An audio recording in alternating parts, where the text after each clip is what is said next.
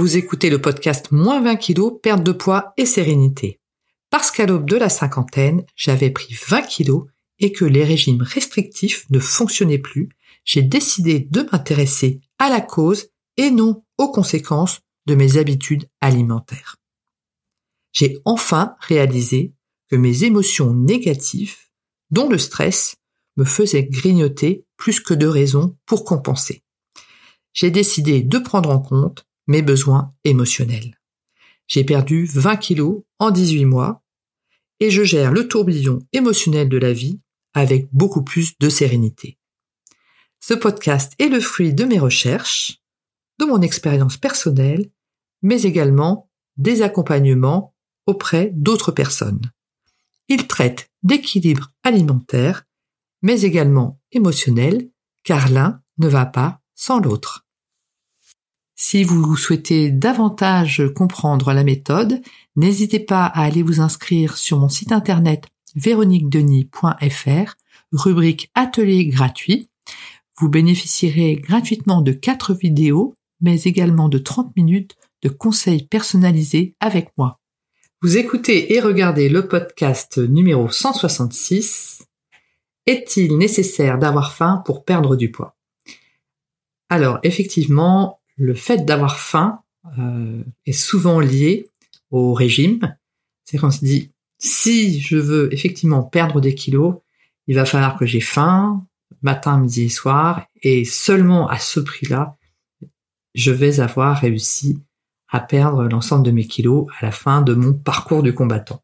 En général, c'est ce que l'on se dit. Et en fait, est-il nécessaire d'avoir faim pour perdre du poids? Eh bien, oui et non. On distingue finalement, je distingue plusieurs sortes de, de faim. Je distingue trois sortes de faim. Donc tout d'abord, on a la faim physiologique. Ensuite, on a la faim émotionnelle. Et ensuite, on a la faim extrême.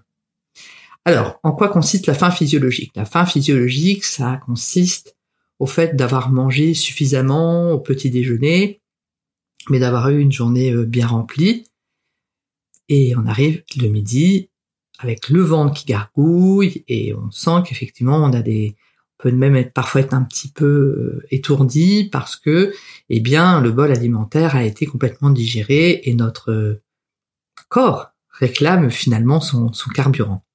Donc ça c'est une faim physiologique, je dirais tout à fait euh, normale et c'est un excellent signal quand on veut décider de perdre du poids.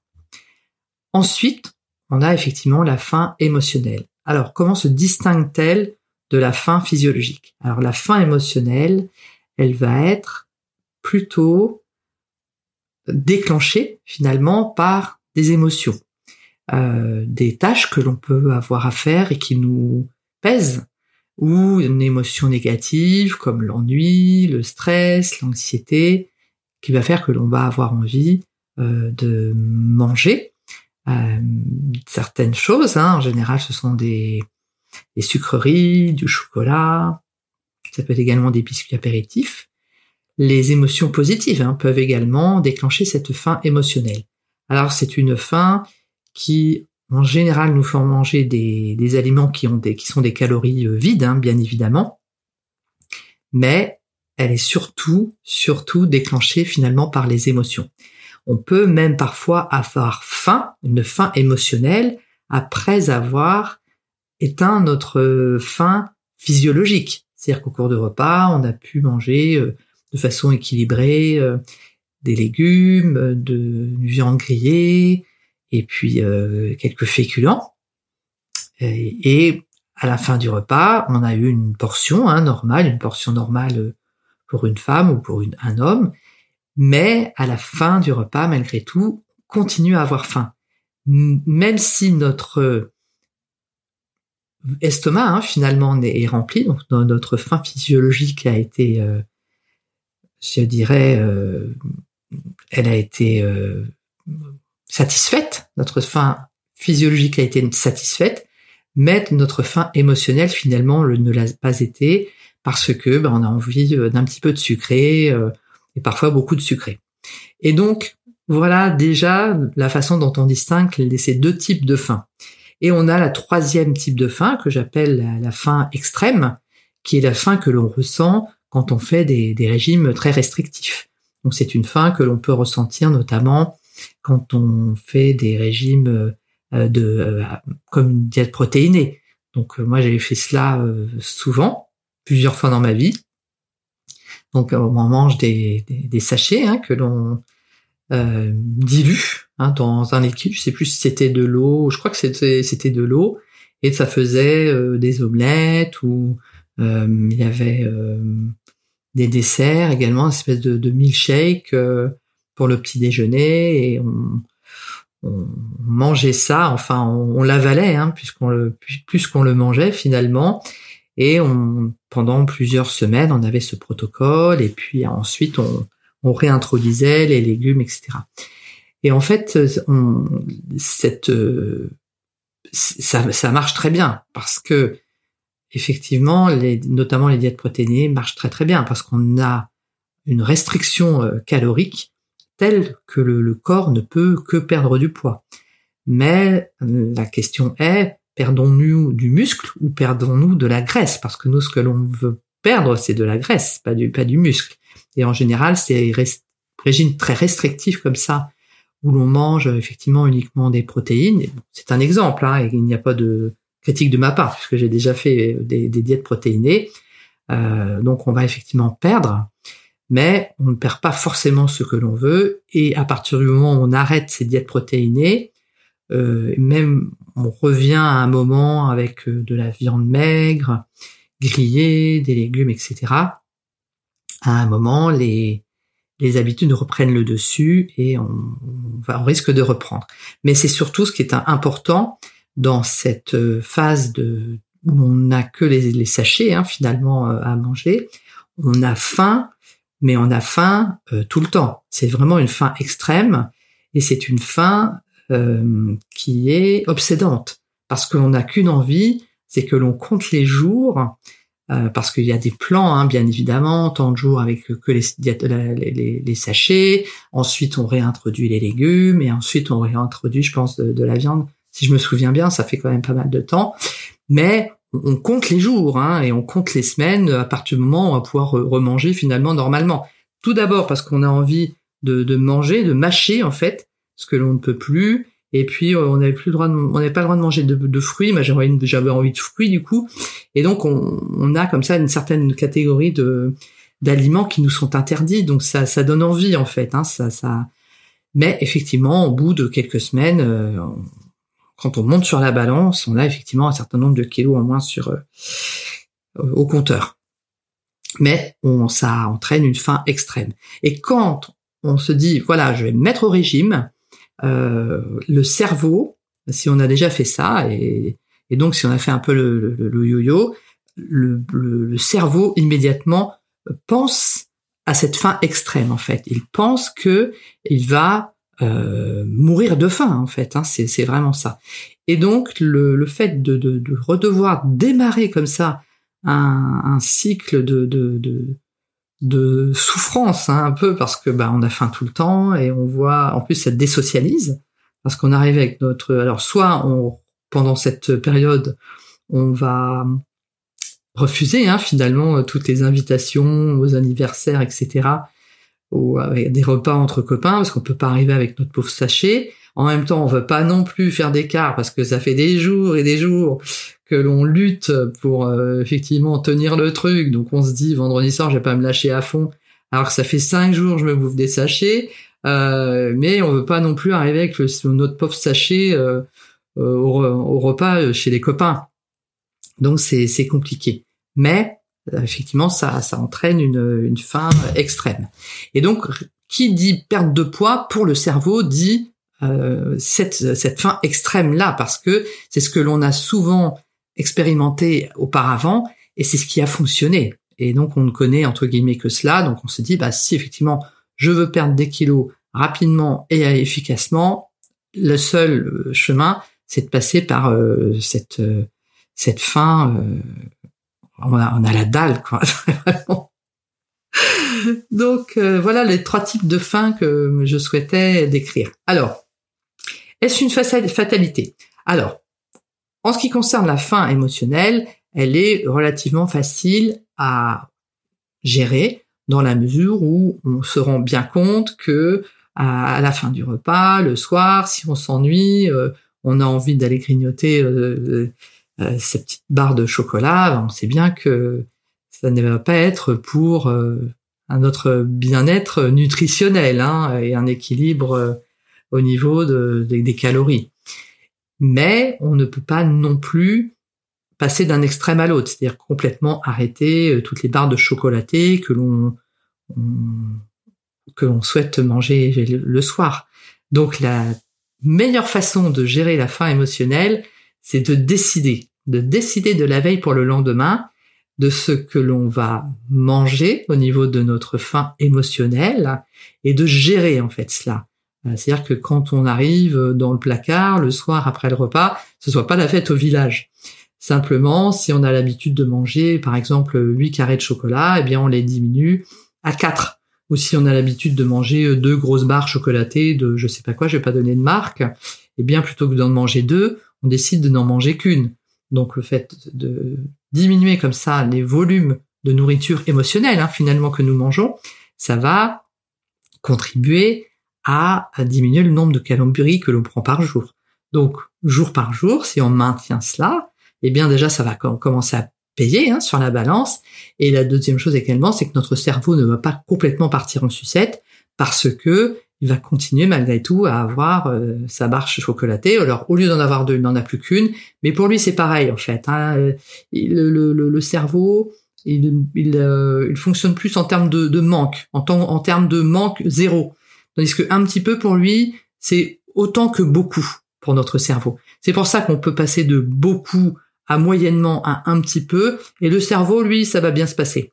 Ce que le cerveau n'aime pas, c'est passer de deux barres chocolatées à zéro. Ça, ça, ça passe pas, surtout quand on est, bien évidemment, dans un cadre de, faim émotionnelle. Donc, il faut juste diminuer et être stratège, hein, finalement, parce que euh, par rapport à notre cerveau, parce qu'on a l'impression que parce qu'il y a des neurones dans notre cerveau, euh, c'est un organe qui est super intelligent. Alors oui, Sauf que le cerveau, par rapport à la faim émotionnelle, eh ça se gère et ça se gère de cette façon-là. En lui disant, bah, ok, je t'en laisse un petit peu, mais moi, par contre, je décide de diminuer parce que bah, sur la balance, euh, euh, j'aime plus trop ce que je vois. Par rapport à la faim extrême, alors, on peut effectivement décider de faire un régime extrêmement restrictif et de, mais il est important ensuite de ne pas reprendre ses anciennes habitudes parce que sinon on va effectivement introduire un régime, un phénomène de yo-yo où on va perdre de façon extrême comme cela pendant quelques mois. Mais si les habitudes alimentaires derrière ne sont pas changées, euh, le poids va être repris. C'est une, c'est une certitude, c'est scientifique. Hein. Par contre, si effectivement vous décidez de faire un régime euh, drastique hein, et qui va fonctionner, mais que suite à cela, euh, vous mettez en place un rééquilibrage alimentaire et que vous abandonnez un certain nombre de vos habitudes en termes de faim émotionnelle euh, ou de quantité hein, de nourriture euh, ingérée, eh bien effectivement, vous allez maintenir cette perte de poids. Mais ce qui compte, c'est vraiment par rapport au régime restrictif, c'est un peu l'après. C'est-à-dire que vous pouvez décider de faire un régime extrême et ensuite de changer vos habitudes alimentaires et d'arriver effectivement à des plats plus équilibrés. Et j'en termine avec la faim physiologique. Alors la faim physiologique, c'est un outil très utile pour perdre du poids à long terme. Parce que, en fait, c'est une boussole, la, la faim physiologique. À partir du moment où on mange correctement au petit déjeuner, au déjeuner et au dîner, parfois même avec une collation. Et je dirais, euh, peu importe ce que l'on mange finalement pendant ces repas, à partir du moment où les quantités sont moindres que ce que l'on mangeait avant, et que l'on a ce signal de faim physiologique modéré, finalement, qui arrive avant le déjeuner et avant le dîner, eh bien, on aura tout gagné parce que on ne va pas avoir une faim extrême où on meurt de faim pendant toute la journée parce qu'on aura pris des repas normaux. Donc, par exemple, ça peut être le fait de, de manger des, de, mais ça peut même être de la junk food, hein, ça peut être des hamburgers. Eh bien, si vous décidez une fois par semaine de manger votre hamburger maison parce que vous adorez ça, mangez votre hamburger maison. Ne vous en privez pas. Parce qu'à partir du moment où le cerveau vous le privez de quelque chose, il va en avoir encore plus envie. Mais si vous aviez l'habitude de prendre un double hamburger avec euh, un supplément, euh, je sais pas moi, bacon, cheddar et double portion de frites avec le fromage fondu par-dessus, diminuez cela tout en le conservant, en prenant peut-être un hamburger euh, classique avec des frites et euh, sans euh, cheddar fondu dessus. Hein, donc on, on, garde le principe du hamburger, mais moins, mais moins. Et donc, si vous avez effectivement mangé un repas tout à fait raisonnable le soir, bah, le lendemain matin, vous risquez d'avoir faim, une faim normale, donc vous reprenez un petit déjeuner normal, etc. Et donc, le fait comme cela de se reconnecter avec cette sensation de faim physiologique normale, c'est remercier cette faim euh, physiologique parce que c'est une boussole, une boussole que vous avez toujours avec vous. Du coup, vous n'êtes pas obligé de compter les points, compter les calories, peser les aliments, etc. Vous savez que si vous avez faim, mangez. Si par exemple, par contre, comme c'est le cas pendant les fêtes de fin d'année, on a des repas qui finalement comptent double, hein, même sans compter les calories et sans compter les, points. On le sait, quand on fait un repas de Noël qui dure de midi à 16h ou de 19h à minuit, on sait bien qu'au niveau des quantités, on n'est pas sur un repas avec euh, qui va entraîner une faim physiologique normale le lendemain matin. Donc que fait-on quand c'est comme ça? Si le repas pantagruélique a eu lieu le midi et que le soir vous n'avez pas faim, ne mangez pas. Si le soir vous avez fait un repas comme ça de, de, roi hein, et que le lendemain matin vous n'avez pas faim, ne mangez pas. Il ne faut pas manger parce que c'est l'heure du repas ou parce que c'est le moment, parce que euh, il est dit qu'il euh, faut manger matin, midi et soir. Si vous avez beaucoup mangé le soir, que le lendemain matin vous n'avez pas faim, vous prenez votre thé, votre café, votre je sais pas quoi, et vous ne mangez pas. Et vous tenez comme cela, bien le midi. Le midi, vous vous reposez la même question. De cette faim physiologique, naturelle, que notre corps nous, a euh, très généreusement donnée. Le lendemain midi, avez-vous faim? Oui, très modérément. À ce moment-là, prenez peut-être une viande grillée et une salade. Et c'est même pas pour euh, se priver finalement, mais c'est juste pour respecter cette sensation de faim physiologique qui sera modérée parce que la veille au soir, vous aurez fait un, repas énorme et que le matin n'aura pas été suffisant pour finalement vider hein, le, bol le, bol alimentaire, digérer hein, finalement le bol alimentaire, parce que notre corps est très bien fait, et que ben, vous aurez effectivement de quoi tenir finalement physiologiquement hein, par rapport à vos réserves jusqu'au lendemain soir. Tout simplement. Donc écoutez votre signal naturel hein, qui, est, qui, est, qui est la faim physiologique que l'on a toujours avec nous, du coup on n'a rien. C'est une application euh, naturelle, hein, je dirais, qui nous accompagne euh, et qui va nous permettre comme ça de gérer euh, la quantité des de, de, nos repas et est-ce que l'on mange un tel repas ou pas parce que ben on a est-ce qu'on a faim, une faim physiologique ou pas.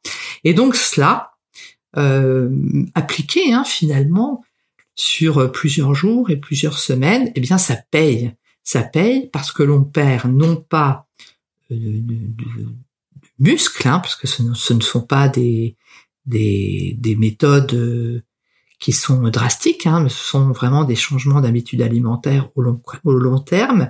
Et c'est surtout ce qui est intéressant par, par rapport à ces changements d'habitude euh, alimentaire, c'est que ce sont des, des changements que l'on peut mettre en place à long terme.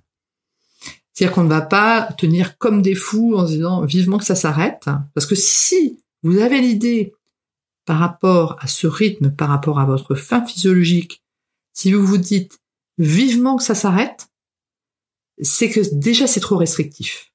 Et ça veut dire qu'il faut rajouter un petit peu. Tandis que si vous vous dites c'est cool, euh, ça se passe bien. Euh, je pourrais tenir comme ça jusqu'à la fin de mes jours parce que ça respecte mes goûts, ça respecte mon rythme, mais en même temps, il y a des pantalons dans lesquels je rentrais plus, dans lesquels je rentre de nouveau, ou voilà, où je rachète cette taille-là et avant je ne pouvais pas. Eh bien, vous savez que c'est que c'est déjà très euh, rewarding, ça, ça, fait du bien. Hein, ça va faire du bien à notre ego parce qu'on c'est le, le, fait d'avoir des, des, petites victoires comme ça. Et c'est surtout des habitudes alimentaires que l'on peut tenir à long terme. Et c'est ça en fait le, le, but de la fin physiologique, c'est de vous permettre comme ça d'être toujours avec vous et également de, donc de toujours vous accompagner hein, matin, midi et soir tout au long de la semaine, mais également de vous permettre de de tenir à long terme et de respecter comme cela votre rythme et de respecter vos goûts.